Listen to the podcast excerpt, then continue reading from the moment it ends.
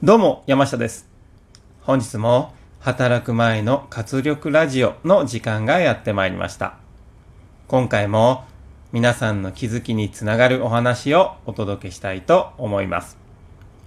お話の最後は、家庭や職場での実践につながる今日の心がけを参考に何か一つ行動に移していただけたら嬉しいです。それでは、今日の題名は、向上心を維持する。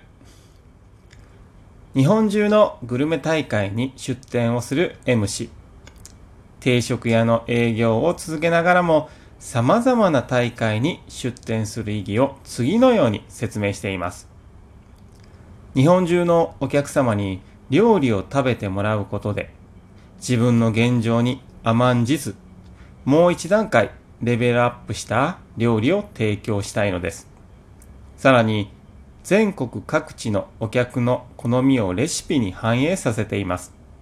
と、大会出展の理由を語ります。グルメ大会では、料理の好みの地域性を考慮しながら、研究し、準備を進めているという M 氏。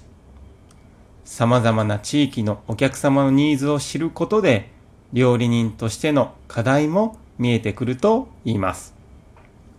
M 氏にとってグルメ大会への参加は自己を知ることだと言えます。また、金銭的な報酬だけでなく、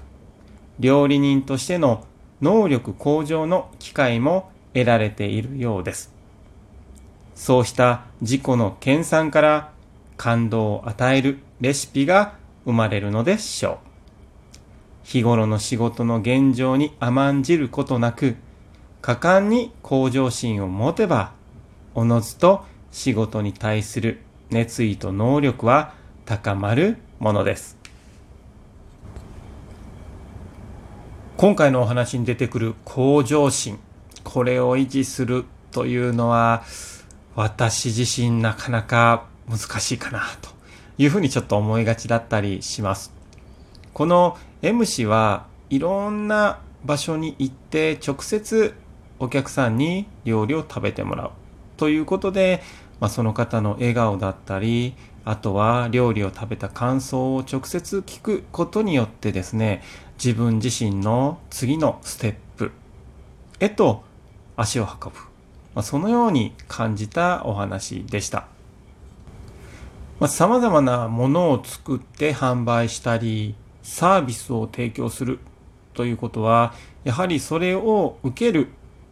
私たちもそうですけどもね、まあ、市民がどういうふうに感じたのか、まあ、どんな表情になって、どんな感想を得たのか。ということを、やはり直接聞くというのは、それぞれの向上心を維持することにつながるのかなというふうにも感じました。私自身も講義をしにいろいろな土地に行くんですが、やはり登壇して、そこに受講生の方が来て、そして講座をし、まあ、感想文をいただくのですが、やはりその感想文を読むたびにですね、次も来たいな、次はどこでこの講座を開催しようかな、というふうにですね、心の底からこの向上心が湧いて出てくる。本当にね、自然に出てくるなということを今ふとやはり思い出しました。で、またですね、やはり直接会ってお話しする、受講生とお話しするということに対してもですね、モチベーションの維持につながるなぁと感じています。いろんな場所に行くというのは、環境の変化も楽しめますから、やはり新鮮な気持ちになってですね、昔を思い出したり、そして新たな形の向上心を感じることもできるのではないでしょうか。では参りましょう。今日の心がけは、能力向上の場を持ちましょう。それでは本日も素敵な一日をお過ごしください。いってらっしゃい。